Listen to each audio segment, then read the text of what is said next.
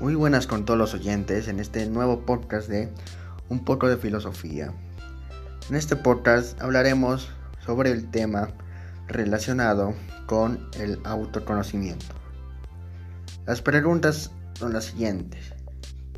¿Te consideras una persona autoeficaz? ¿Por qué?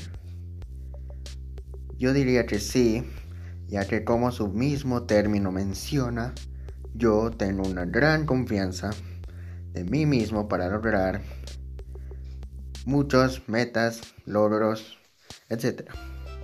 Segundo, ¿cuáles son tus limitaciones para un chico de tu edad hoy en pandemia? ¿Por qué?